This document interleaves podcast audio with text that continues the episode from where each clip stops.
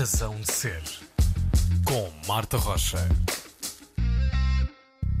Muito bom dia, é hora de dar as boas-vindas a mais uma Razão de Ser. É a última do ano, mesmo na véspera de, de, fim de ano. Hoje o meu convidado é Tomás Pinheiro, um dos fundadores da Lusofonia Record Club, do Lusofonia Record Club. Tomás, muito bem-vindo. Um, acho que melhor do que eu, do que ser eu a fazer as apresentações, acho que poderás ser tu a explicar-nos ao certo o que é Lusofonia Record Club. Sim, obrigado pelo convite primeiro. É, o Lusofonia Record Club nasceu no começo desse ano, em janeiro. E nós somos primeiramente uma editora de discos que a gente gosta de segmentar para música lusófona. Uhum. Ou seja, de países que falam a nossa língua portuguesa. E, e aí, nesse, e junto com essa editora, a gente também criou um, um modelo de negócio que a ideia é de ter um clube que a pessoa pode ter uma assinatura e a cada dois meses ela recebe um disco na casa dela é, que no caso é um vinil editado pela nossa editora com esse viés de música lusófona. Então, no fundo, somos uma, ao mesmo tempo uma editora só focada em vinil e ao mesmo tempo também um clube que lança esses discos e as pessoas recebem em suas casas as nossas edições.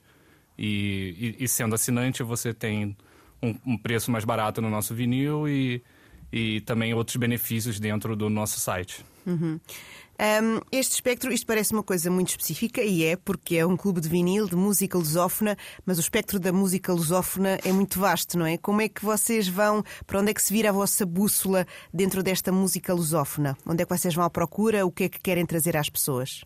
Eu acho que a nossa bússola é, é muito voltada para os nossos gostos pessoais, de certa forma, mas se a gente for parar para pensar no, nos seis lançamentos que nós tivemos esse ano, é quase que cada um num estilo diferente. Então, uhum. ao mesmo tempo que nós estamos focados em música lusófona, também estamos desfocados nos estilos musicais. Tivemos discos de hip hop, tivemos disco de jazz, de, de soul, de música mais MPB. Então, acaba que a nossa bússola vai muito pelo que a gente está curtindo e ouvindo muito naquele ano ou, ou em anos passados. Uhum.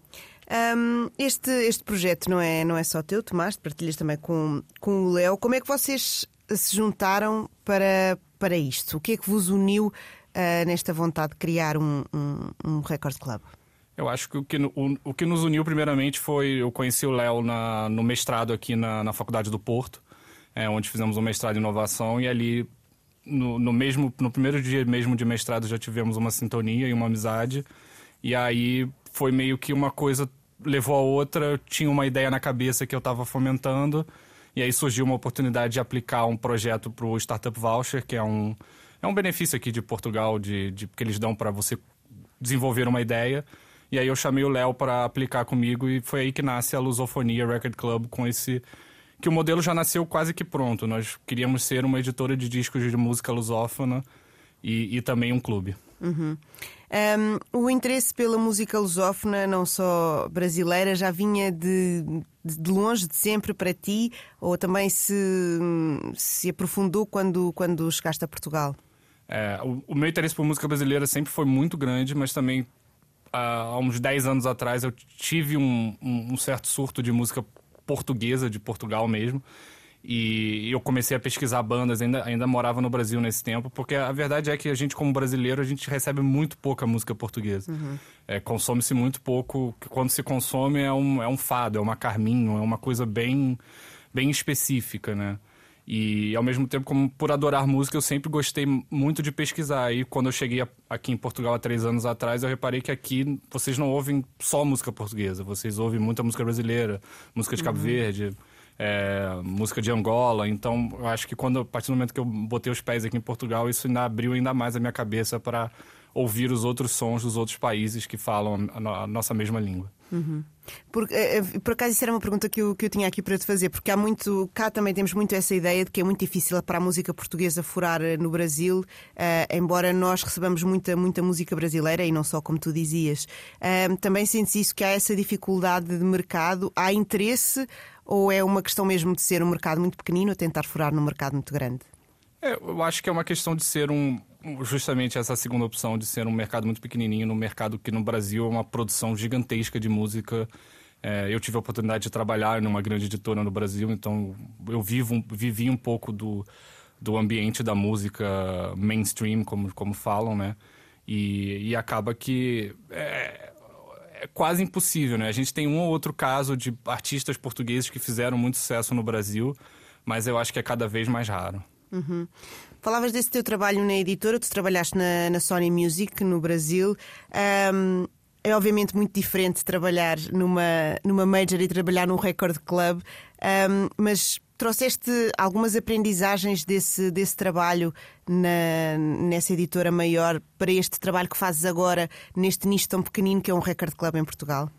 Sim, claro. É, eu acho que todo, toda a experiência que eu tive trabalhando com grande, grande editora e, e nos últimos 10 anos foi. Eu trago isso comigo, é, não só tendo uma. me ajudando a ter uma visão de mercado, de entender o que, que é possível e o que, que não é, como é que funciona o mercado em tudo. Apesar de eu estar num país diferente, as, as questões são muito similares às questões de mercado, de como é que funciona. E, claro, me ajuda também a saber como é que eu tenho que tocar o meu negócio, como é que eu. Como é que eu por exemplo, eu quero lançar um artista X, como é que, que eu tenho que fazer? Qual é o meu próximo passo? Que tipo de contrato eu tenho que lançar? Que, que, que tipo de, de acordo eu tenho que fazer com ele? Quanto eu tenho que pagar ele? Eu acho que toda essa minha experiência passada nos ajuda a, a estruturar melhor as, as, as nossas ideias e as nossas e as nossas vontades dentro da empresa. Uhum. Mas sentes-te mais confortável neste, neste formato de, de, nicho, a trabalhar mais naquela que é a tua área, ou são duas áreas que para ti são quase complementares? É, eu acho que elas são complementares e, e, e de certa forma, uma coisa é, não exclui a outra e e eu acho que é, é, interessante você ter esses dois lados, né? Uhum. De você trabalhar muito com artistas independentes, pequenos, com, sabe, as nossas tiragens têm 400 discos impressos, então é muito pouco. Enquanto você for ver uma grande, uma grande editora, vão ter, eles vão prensar 5 mil discos, é, é outro, outros números, né? Uhum. Então eu acho interessante essas visões complementares e eu acho que agrega muito para tudo, né? Tomás, estávamos precisamente aqui a falar de música lusófona e de música uh, portuguesa e também da dificuldade que, que havia uh, em ouvi-la no Brasil.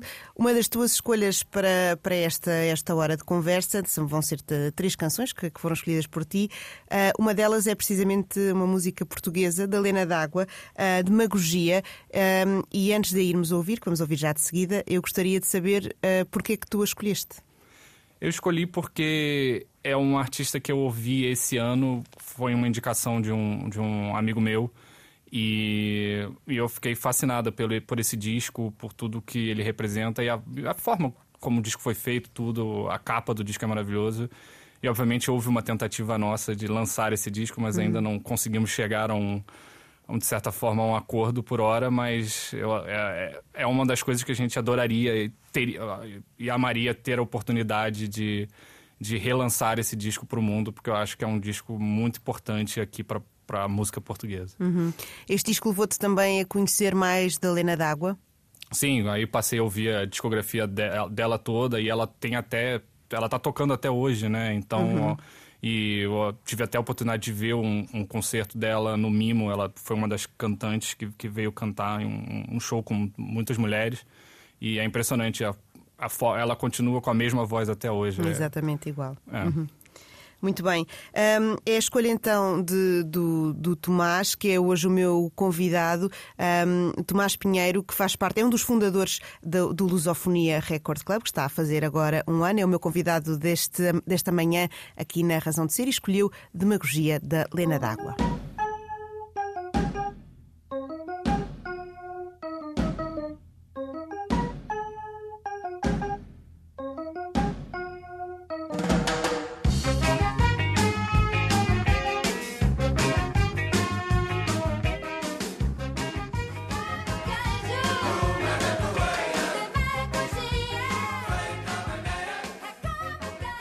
Demagogia de Lena D'Água é a escolha do meu convidado de hoje na Razão de Ser. O meu convidado é o Tomás Pinheiro, um dos fundadores do Lusofonia Record Club, que está a fazer um ano. Tomás, eh, este início do Lusofonia Record Club fez precisamente com música portuguesa. Um, E já que falámos aqui em nichos e mercados pequenos, falamos ainda também de um nicho na música portuguesa que é José Pinhal, um fenómeno que vocês editaram em vinil logo no início deste Lusofonia Record Club e que teve bastante sucesso. Como é que vocês se lembraram de ter José Pinhal para abrir o vosso projeto? Sim, de certa forma, é, o José Pinhal é a razão de existir do, da Lusofonia hum, Record a razão Club. De ser. É a razão de ser. E porque um grande amigo meu aqui do Porto, o Paulo Cunha Martins, é um personagem principal nessa história do, da, do ressurgimento do José Pinhal na cena musical aqui, principalmente do Norte, né, mas agora em Portugal todo. E, e desde que eu cheguei aqui, o Paulo sempre falou de José Pinhal, José Pinhal. Aí eu tive a oportunidade de ver o curta-metragem que foi feito sobre o, a vida dele. E eu sempre perguntava pro Paulo, pô, Paulo, mas nunca lançaram, lançaram isso em vinil, porque eu via as cassetes, eu via os arquivos piratas e tal.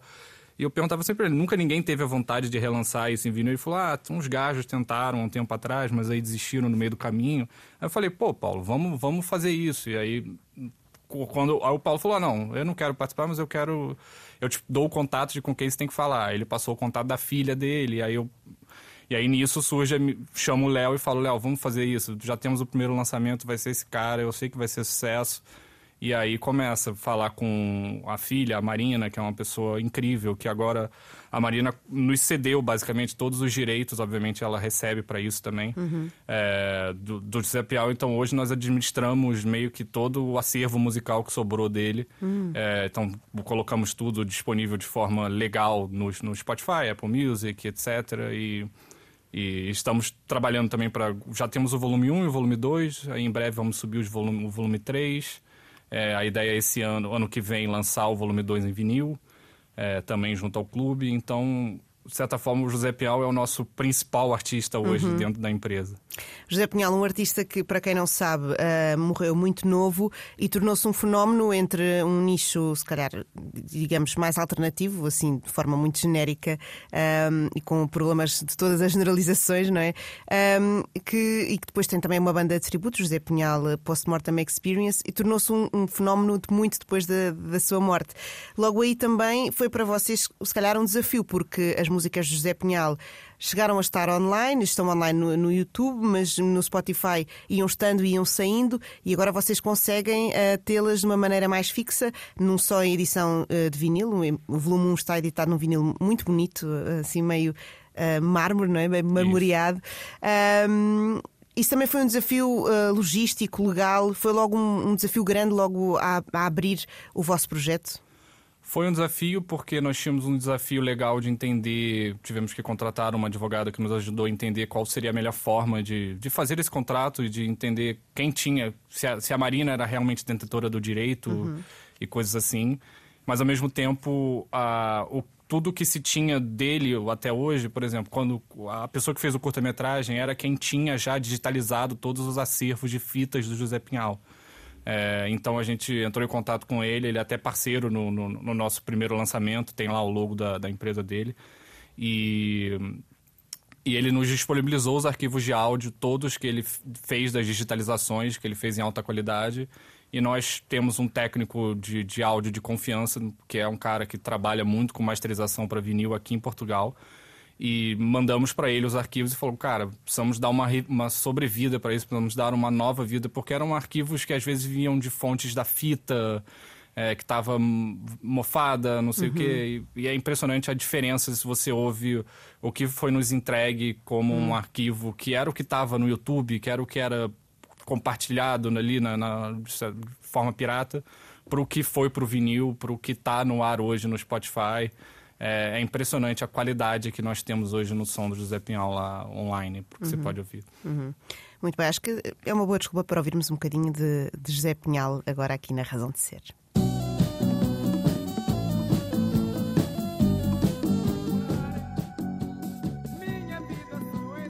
Ouvimos eh, José Pinhal eh, aqui na Razão de Ser, isto porque José Pinhal, volume 1, foi o primeiro vinil editado pela uh, Lusofonia Record Club, da qual faz parte, da qual é fundador o meu convidado de hoje, que é o Tomás Pinheiro. Tomás, um, ehm, Falávamos sobre esta edição e sobre todos esses desafios de recuperação do som, de questões legais.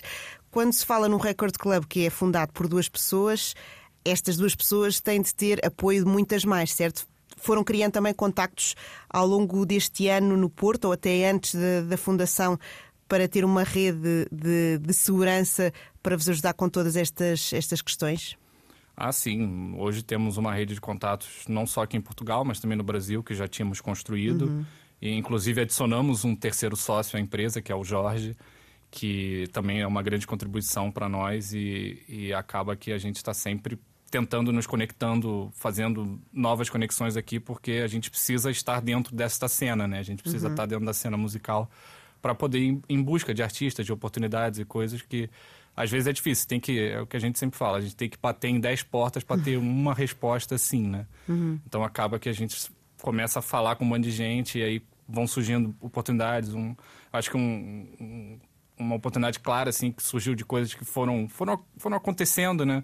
Por exemplo, foi um dos nossos lançamentos que foi a, a o, grupo Monte Cara, né? A banda Monte Cara, uhum. que é um, um grupo que, de Cabo Verde, muito tradicional, que lançou um EP esse ano, que foi uma indicação é, que quem indicou a Monte Cara pra gente foi o, o Dino de Santiago, que a gente estava em contato para tentar fazer um lançamento dele. E ele acabou que, por, por conta de, de, de, de prazo dele e outras coisas, e, ele, e aí ele, do nada, nos manda uma mensagem: Olha, poxa, não, infelizmente não rolou a nossa, mas queria indicar para vocês a Monte Cara, eu acho que tem tudo a ver. E a gente ouviu o disco, adorou e lançamos. Hoje hum. o disco está na rua uhum. porque foi uma indicação. É, se, se, se não fosse o Dino, a gente não, provavelmente não teria lançado esse disco. Uhum. Com, com todos os desafios uh, e, e benesses também que, que vocês já foram tendo, uh, ao fim de um ano já dá para fazer balanços? Tiveram vontade de assistir a meio? Como é que tem sido? Tem sido um aprendizado a cada lançamento. Uhum. O, o, balanço desse ano foram seis discos que lançamos sobre a nossa editora, que tivemos um. O, sem dúvida, o, de mais sucesso foi o José Pinhal. Fizemos já, já, já fizemos até a segunda prensagem, que já está esgotada. É, enquanto outros tivemos altos e baixos, alguns que venderam muito, outros que não venderam absolutamente nada. É, mas ao mesmo tempo estamos aprendendo e, e criando uma base para crescer a empresa. Estamos agora a contratar uma, uma assessoria internacional para nos ajudar a colocar a gente na mídia do, do, do Reino Unido, Estados Unidos e Europa fora, porque vimos que também, por mais que Portugal seja um, um mercado interessante para a música portuguesa, mas também música falada em português, principalmente de ritmos como Brasil, Cabo Verde, Angola, existe um mercado exterior de, de, de interesse por esse tipo de música que a, estamos apostando muito agora para o ano que vem, um crescimento para fora das fronteiras de Portugal né, na uhum. empresa. Portugal hum, é um nicho demasiado pequeno para um, um projeto destes? Para que o projeto possa fazer sentido até financeiramente? De certa forma, sim, porque a gente trabalha num, numa economia quase de escala. Quanto mais vinil eu produzo, mais barato fica e maior é minha margem. Então, uhum. no fundo, se eu ficar aqui em Portugal a produzir 300 vinis, é, eu vou conseguir no máximo é, pagar a minha operação, que é, hoje a gente não tem custo nenhum. Eu, o Léo e o Jorge não somos funcionários da empresa, nós temos, esse é um, quase um nosso hobby, de certa forma. Uhum. É, fazemos pelo amor, não pelo dinheiro, é, mas ao mesmo tempo a gente quer que isso se torne o nosso principal ganha-pão, o nosso principal emprego. Então, a gente, por isso que a gente está apostando nossas fichas aí em crescer a empresa para fora da fronteira, porque ao mesmo tempo que, por exemplo, um José Pinhal vende quase 800 discos, é, 800 discos hoje a nível de Europa não é nada. Uhum, claro. E como é que tem sido a reação das pessoas, além de, dos números que já, já temos aqui falado, como é que tem sido a reação? As pessoas têm percebido os vossos objetivos? Uh, que tipo de ouvintes é que vocês têm? É, olha, os números têm sido legais. Hoje a gente tem quase 50 assinantes, o que pra gente é, é, é de muito orgulho, apesar de parecerem poucos, mas uhum. a, são pessoas que estão ali querem. que As pessoas que assinam não sabem à, à frente qual vai ser o disco que elas vão receber. Então elas têm total confiança naquilo que estamos trabalhando e produzindo para soltar para elas, lançar para elas. E eu acho que, por incrível que pareça, o, o, o José Pial, por ter sido nosso primeiro lançamento, nos ajudou muito a, a formar essa, esse tipo de ouvinte que a gente tem, que é voltado para esse público mais alternativo e pessoas que estão mais com a mente mais aberta para escutar qualquer tipo de som, qualquer tipo de coisa. E é muito legal também que a gente acaba recebendo das pessoas que nos seguem. É, cada vez mais a gente tem recebido é, ideias, coisas que eles, eles gostariam de ver no clube, ver lançado pela gente. Então a gente também está pegando essas coisas e, e trazendo e tentando. É, e tentando lançar, porque no fundo é, é, é, muito difícil você botar um disco na rua, porque uhum. requer muitas aprovações, requer muitas explicações, às vezes o dinheiro não é suficiente, então acaba que a gente. É isso que eu já falei, tem que.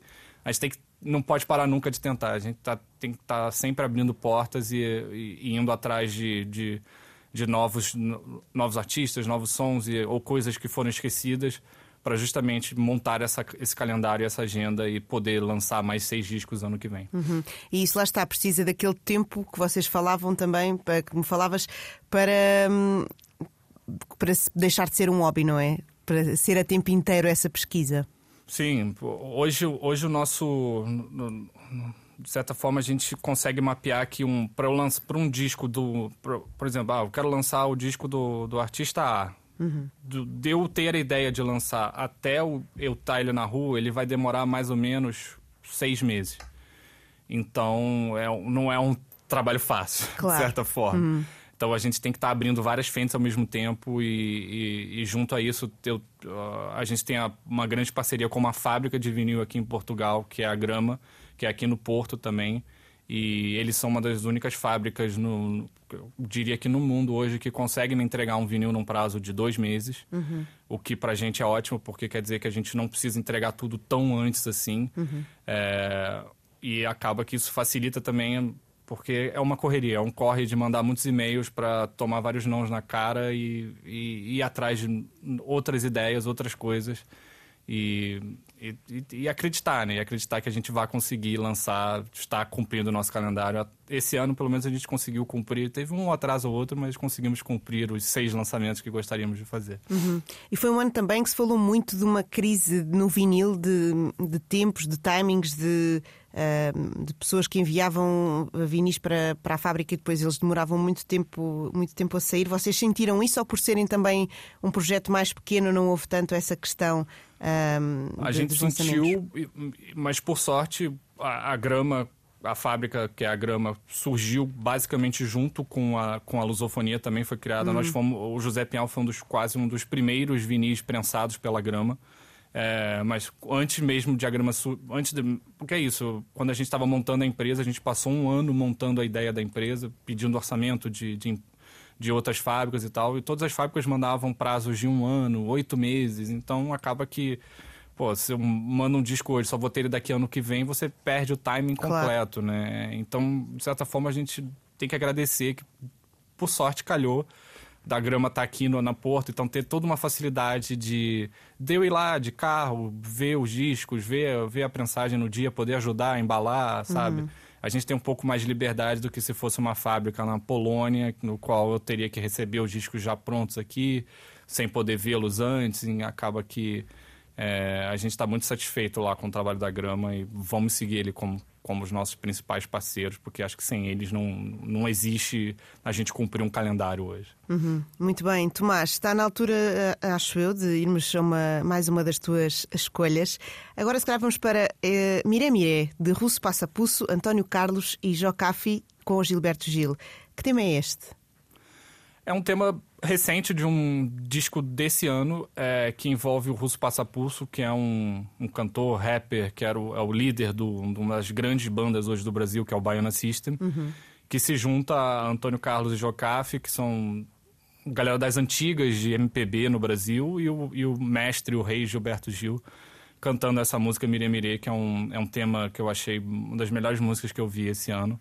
É por isso que eu quis trazer aqui, porque eu acho que acabou que ela ficou muito, muito escondida ali nos lançamentos que tivemos uhum. esse ano. Muito bem. Sentes que há esta, esta mistura também entre as novas gerações e as gerações clássicas uh, também da MPB no Brasil? Sentes que tem havido muito essa comunicação entre quem está a surgir agora e quem já faz isto há muito tempo? Eu acho, acho que sim. Acho que você, o ponto que você faz é perfeito. E se você parar para ver nos últimos dois anos no Brasil, eu, eu reparo por uma coisa muito simples: lineups de festivais. Uhum. Você pega Lollapalooza, é, esse ano tivemos o, o Primavera em São Paulo e todos esses grandes festivais no, no Brasil hoje nos últimos dois anos, começaram a botar em seus lineups, é, nos headliners ali, na, nas cabeças de ponta ali, o artistas de MPB, tanto quanto novos quanto antigos, ou às vezes se misturando mesmo. Então tivemos shows lá no. O próprio Gil gravou um disco inteiro com, a, com o Baiana System. É, tivemos o Caetano tocando com quase todo mundo esse ano. é, por exemplo, o Koala chamando a Gal para quase fazer. Foi basicamente o último show que a Gal fez antes de, de infelizmente, morrer esse ano. Uhum. É, e acaba que eu acho que tá tendo uma redescoberta do público brasileiro com a sua música raiz, de certa forma, que uhum. durante muito tempo ficou renegada como uma coisa de velho, hoje em dia virou uma coisa de jovem de novo. Uhum. E cria novas, novas coisas também, não é? Sim. Muito bem, Miré Miré é a escolha do Tomás Pinheiro, que é o meu convidado de hoje. Tomás Pinheiro, um dos dois fundadores do Lusofonia Record Club. Miré Miré é música de Russo Passapusso, António Carlos e Jocafi com Gilberto Gil.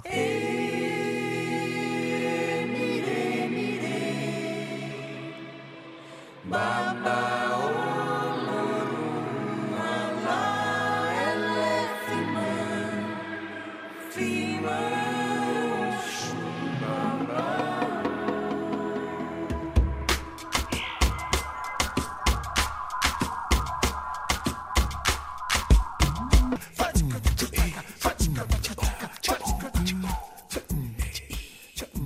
Miré Miré, escolha de Tomás Pinheiro, o meu convidado desta manhã, na Razão de Ser, eh, uma música de Russo Passapusso com António Carlos e Jocafi e também com uma participação de Gilberto Gil.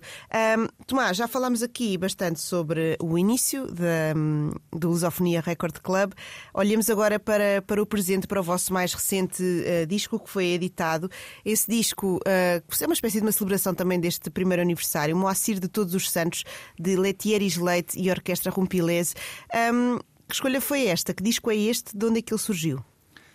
Olha, é, é uma escolha ousada, mas é uma escolha muito. Uhum muito feliz para um, um, um, um, final de ano, de certa forma, uma celebração de quase um ano de empresa. É, a ideia surge de um dos nossos sócios, do Jorge, que viu. Esse disco foi lançado no começo do ano pela, pelo selo Rocinante no Brasil.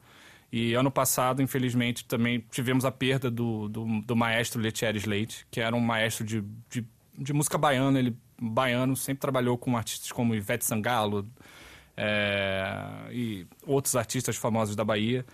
E, e, ele montou, há muito tempo atrás, ele montou esse grupo, que era a Orquestra Rumpilés, que é uma orquestra só de sopros e tambores, não tem uhum. qualquer, qualquer instrumento de corda. É, e, e, ele vem fazendo esse trabalho com a Orquestra há, há, mais de, chutaria hoje, há mais de 15 anos. E, e aí, com o seu falecimento ano passado, meio, meio do nada, assim, é, esse foi o disco póstumo que ele deixou, que é uma... É um disco em homenagem ao Moacir Santos, que é um compositor pernambucano brasileiro, famoso, muito famoso. Diria que ele é mais famoso no mundo do que no Brasil. Hum. É, no mundo ele é conhecido por ser esse cara que é um grande compositor de trilhas sonoras, sempre trabalhou, é, se não me engano, ele morreu em Los Angeles, onde ele trabalhava fazendo trilhas de filmes, era muito amigo de gente como Lalo Schifrin, que era um grande compositor argentino também de trilhas, e o Moacir tem uma fama muito grande no, nesse mundo do jazz e de cinema, de, de trilhas de Hollywood, uhum. por ser esse grande compositor. E, e, ele, e o Moacir tem um disco lançado, que é o Coisas, que é um disco instrumental só de composições feitas pelo Moacir, no qual ele chama de coisas. Tem a coisa número um, dois, três, uhum. quatro. E o interessante do disco é que o coisas não é. A, a ordem do disco não é na ordem de coisa. o, o, disco começa pelo coisa número três, coisa número quatro, aí vem coisa número sete. Então não tem uma. É, é, é, é, quase livre, né? E aí vem o, o, o Letieres querendo fazer essa homenagem a esse um cara que deve ter inspirado muito a carreira dele, porque era também um maestro, um compositor, um cara que gostava de trabalhar com instrumentos diferenciados e fazer sons, paisagens sonoras completamente diferentes daquilo que estamos acostumados. E o, o Letieres quer dar, traz esse disco para sua orquestra e dá uma e dá seu toque de baianidade, como a gente gosta de falar, traz o seu toque de dendê, a sua pimenta ali, é, o seu vatapá para esse disco e, e faz um, uma obra que vai ficar aí eterna pro, pro jazz e pra música brasileira como uma das coisas mais, mais bonitas recentemente lançadas e muito bem gravadas. Todos, todos os músicos são brilhantes, da, não só da orquestra, como também temos músicos convidados.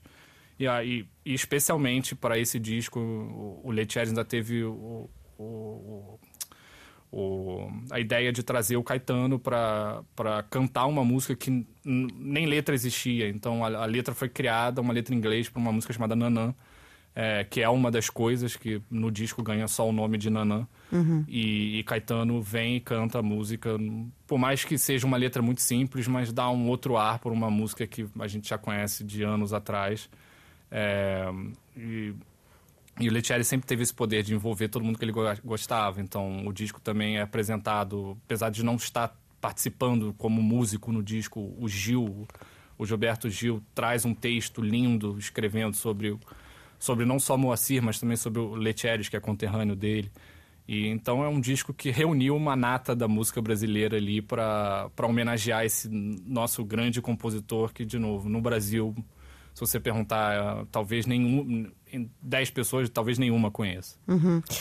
Muito bem, parece-me um, lançamento muito interessante para um disco. Um, estava a ouvir-te e estava a pensar que, se calhar, num record club, às vezes, ou num, num mercado como o nosso, tão pequeno como o nosso, uh, haveria a tentação, se calhar, de ir para coisas mais, uh, não diria conhecidas, mas pelo menos apostas seguras. Mas sinto que vocês também têm muito essa vontade de mostrar às pessoas coisas que, que não querem que sejam esquecidas, certo?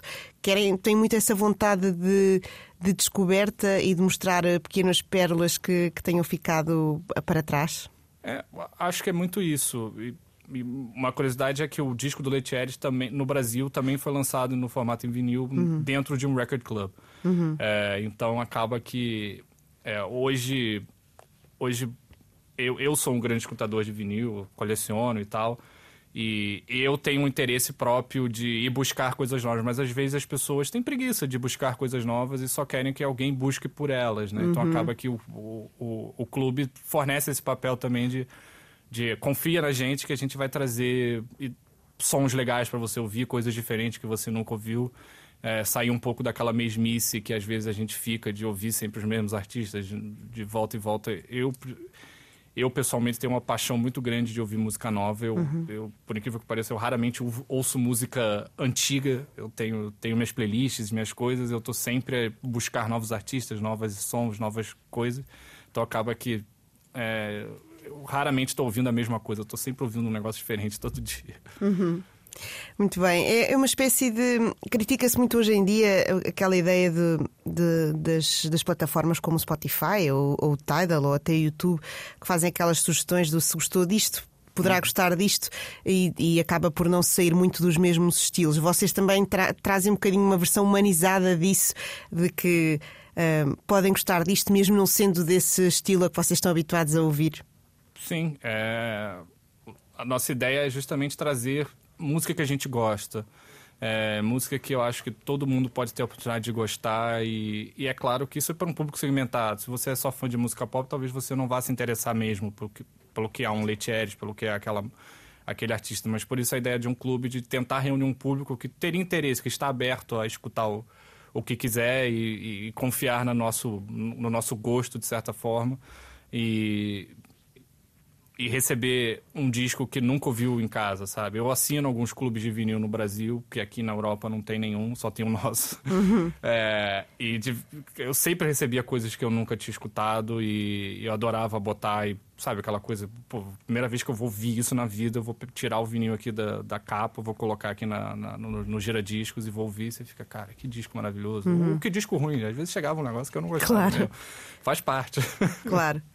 Falamos, falava, falavas desse, desses recorde clubes que existem no Brasil, que não é só um, são muitos, também é um mercado muito grande, com ouvintes muito dispares. Como é que sentes, apesar das óbvias diferenças de, de dimensão, não é? Sentes que há, muito, há, há, muitas diferenças entre a forma como se ouve música lá e a forma como se ouve música cá? Como se ouve Talvez não. Hum. É, eu acho que hoje o, o, mercado brasileiro, pelo menos, é um mercado que é, vou chutar aqui uma porcentagem, é 70% da música escutada hoje, da, da música mainstream, da música principal, assim, é música brasileira. E aí eu tô falando de sertanejo, pagode, samba. Se você for olhar os tops de Spotify hoje no Brasil, diria que é isso, uns 70, 60, 70% é de música feita no Brasil, que uhum. você pegar 10 anos atrás não era uma realidade.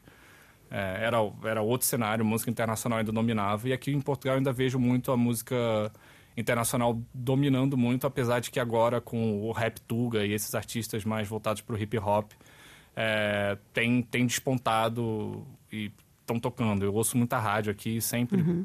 sabe? As rádios tocam direto esses artistas. Eu, eu acho legal, acho que a gente tem que estar. Tá, nós, como cidadãos e tal, a gente tem que estar tá escutando música feita no nosso país e música feita por artistas que nos representam, que eu acho que falam, é, são mais próximos da gente, eles eles falam aquilo que no, no, as nossas angústias, as nossas vontades, e eles vivem a nossa vida de certa forma. Uhum. E eu acho que a gente é, é, mais fácil de se relacionar com eles. Uhum. Tendo isso em conta, olhando para um bocadinho para o futuro do Lusofonia Record Club e falando então sobre essa, essa ideia de expandir para além das fronteiras uh, portuguesas e olhando para uma Europa que, como tu dizias, não tem uh, mais record clubs, isso vai também expandir a vossa, hum, a vossa discografia, aquilo que vocês vão lançar, vão manter-se na música lusófona ou pretendem alargar também esse, esse espectro? Por hora, a nossa ideia é, pelo menos com o nome de lusofonia, manter a música lusófona, mas nunca. É uma das possibilidades que a gente sempre discute é talvez criar um outro selo, um clube voltado para outro tipo de música X. É, é, isso a gente está sempre aberto, porque o, o, o, como fazer a gente já sabe, hum. né? Tipo, ah, para executar um vinil português ou executar um vinil holandês é, é a mesma forma. Uhum. Então, é, assim, a, a gente tem sim essa ideia de talvez partir para outros estilos, mas aí a gente vai adotar também um outro nome, um, quase uma outra editora, de certa uhum. forma, para poder focar, porque a gente acabou que o nosso nome é, é de certa forma é limitante, mas a gente também quer, porque mal ou bem são muitos países que falam a língua portuguesa claro. e, e, e, por sorte, por alguma sorte do destino, são todos com uma produção musical incrível. Uhum. Então, acho que ainda tem muitos anos de coisas que a gente pode achar aí e trazer à tona de volta é, para colocar aí sobre a alcunha de lusofonia. Uhum. Há muito por explorar uh, na, na, música lusófona, certo? Vocês também têm vindo a lançar coisas uh, uh, recentes de agora, caso do, do, do do vinil de David e Miguel, por exemplo, Palavras Cruzadas.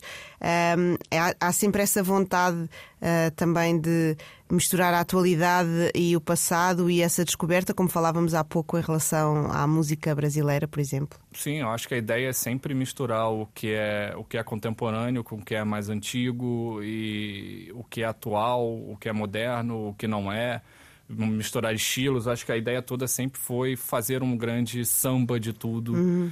É, e, e, e, no final ter um. Por mal bem, tem uma, existe uma, uma, uma linha que a gente segue. Se você pegar o José Pinhal, é, a gente hoje tem acesso a dados que o Spotify nos dá e outras ferramentas. A gente tem lá os artistas similares. Uhum. É, um dos principais artistas similares ao José Pinhal é David Bruno, que de certa uhum. forma é um cara que um pouco não traduz musicalmente, mas traduz um pouco o que é a aura do, do José Pinhal aqui no norte e aquela coisa. E aí também temos ali como artistas sugeridos a Lena, é, outras coisas que, no fundo, são o mesmo público. Então uhum. a gente também vai aprendendo com essas outras informações que a gente vai caçando e sons que a gente vai descobrindo. E acaba que só focar em coisa antiga talvez não faria sentido, porque vai ficar um negócio muito. E a gente, e eu, e não só eu, como Léo e o Jorge, ouvimos muita música nova, coisas lançadas esse ano, então a gente sempre está atrás daquilo que está quente, está fresco, e principalmente do que aquilo que a gente gosta, né? O David Bruno o David e Miguel foi uma, uma, uma, oportunidade incrível, porque a gente tinha entrado em contato com eles, aí meio que acabou que desandou e tal. Mas aí entramos em contato e fechamos. E é um disco que a gente ama. Uhum. Não sei porque quando eu vi na tela eu falei, cara, essa música é demais e tal. E eu falei, cara, temos que trazer. E aí quando a gente viu que o José Pinhal tinha o mesmo público que eles, eu falei, pô, tá aí, perfeito. Não tem por que não lançar agora, sabe? A gente ficou com medo de, pô, a gente primeiro lançou um cara que é um cantor popular, para depois vai para um negócio meio hip hop, R&B, talvez não tenha muito a ver, mas a gente viu que no fundo tem. Acho que uhum. as pessoas estão ouvindo a mesma Sim, coisa. E a Portugalidade então. que está lá dentro é muito semelhante. Exatamente. Também. Eu uhum. acho que tem um sangue de Portugalidade ali de Portugal e do norte muito grande. Uhum. Muito bem, já aqui falámos uh, do primeiro, do mais recente, o, o álbum uh, O Moacir de Todos os Santos. Um, podemos ter um pequenino spoiler do que vem aí agora a seguir para o Lusofonia Record Club? O que é que vocês estão a planear para esta entrada de 2023? Olha, eu adoraria dar um spoiler maior do que seis discos que vamos lançar, mas o, talvez o maior spoiler que eu possa dar é que o, o volume 2 do José Pinhal vai ser editado em vinil. É, ainda não sabemos em que momento, mas vai ser ano que vem. É, e de resto, realmente está tudo meio aberto. Estamos com prazo aqui a, a no relógio para lançar o primeiro, o primeiro disco. Estamos a, enquanto estamos aqui, estamos a mandar e-mails e esperando respostas, mas estamos a conversar com alguns artistas interessantes e, e, e, buscando artistas antigos também, exemplos de tentar criar um novo José Pial, de certa forma. É, então, e realmente não posso dizer porque isso um pouco atrapalha um pouco as negociações e acaba aqui, mas o José Final teremos. Uhum, muito bem, acho que é uma, uma boa notícia para muito boa gente que, que nos estará a ouvir, com certeza. Um, vocês também foram aprendendo ao longo deste, deste tempo de experiência a não, a não stressar nessas, nessas negociações. Tem sido importante manter uh, os timings e manter, uh, manter a calma tem sido uma aula essas negociações, hum. porque. Principalmente porque a maioria delas são feitas por, por e-mail e acaba que. São abordagens diferentes. Tem uns que. Tem artista que a gente manda. Porque é isso, às vezes a gente fala direto com o artista, às vezes a gente tem que falar com a editora, e cada um tem uma sua forma de trabalhar, né? Então já tivemos artistas simplesmente dizendo: ah, obrigado, não tenho qualquer interesse, quando eu quiser eu fazer os discos, eu faço, adeus, tchau. Ah, ok, não quer, o cara não quer nem, nem ver uma proposta ou uhum. tentar entender o quanto a gente quer oferecer. Enquanto tem outros que a gente manda propostas, aí eles negociam, batem de volta outros valores e aí acaba fechando. Outros que não, não conseguimos chegar nos valores solicitados. Acaba que estamos aprendendo também a, qual é a melhor forma de abordar e, é, e como trazer à tona, né? Porque por ser um negócio novo, uma coisa bem específica, acaba que muita gente ainda não, não, também não sabe como lidar como quando a gente faz esse approach, né? No Brasil, acho que é mais comum, porque hoje quem lança vinil no Brasil são esses clubes de vinil, que são porque no Brasil tem um grande problema que não existe loja de vinil, né? Hum. Você não tem mais loja de disco que nem você tem aqui em Portugal ou na Europa. Então acaba que os clubes viraram coisas gigantescas porque era o único lugar que você tinha para comprar vinil. Uhum. Então você tem lá um Noise no Brasil, uma Noise Record Club, que hoje tem, sei lá, mais de 5 mil assinantes, com certeza. É, e é uma loucura. Então acaba que é uma oportunidade para eles. E, e, hoje a Noise, por ter essa quantidade de, de assinantes, eles. Eu, eu, imagino que as pessoas vão atrás deles, eles não precisam mais ir a, tanto atrás, né? Claro. E acaba que hoje a gente, aqui em Portugal, a gente está nesse passo que a gente tem que correr atrás de tudo. Óbvio que agora está com. Por incrível que pareça, nesse último mês chegaram algumas coisas no nosso e-mail de artistas procurando e tentando entender como é que funciona o modelo, se a gente tem interesse, o que é ótimo. Se você é artista e quiser ver, por favor, entre em contato, que estamos super abertos a ouvir o seu som e ver se se encaixa, conversar. Mas é isso, a gente tem que. Acaba, acaba se estressando sim, porque é isso. A gente tem que mandar 20 e-mails para ter, um, às vezes, cinco respostas e dessas cinco, uma que sabe fechar. Uhum. Então a gente tem que manter-se calmo e, e, e, por exemplo, a gente eu falo abertamente, a gente não tem certo ainda 100% o primeiro disco do ano que vem, que é para sair por volta de março. Não temos ainda. Mas... Não, e é próximo, não é? É, próximo. Tem que estar tá na fábrica, ele tem que estar tá entrando na fábrica pelo menos no começo de janeiro. Claro. Então, eu tenho que fechar agora no final de ano, que a gente sabe que é mais lento e para tudo. é, e são muitas lições que, que foram aprendendo ao longo deste ano de Lusofonia Record Club. Um, Tomás, estamos mesmo a acabar a nossa conversa. Há tempo para uma última música.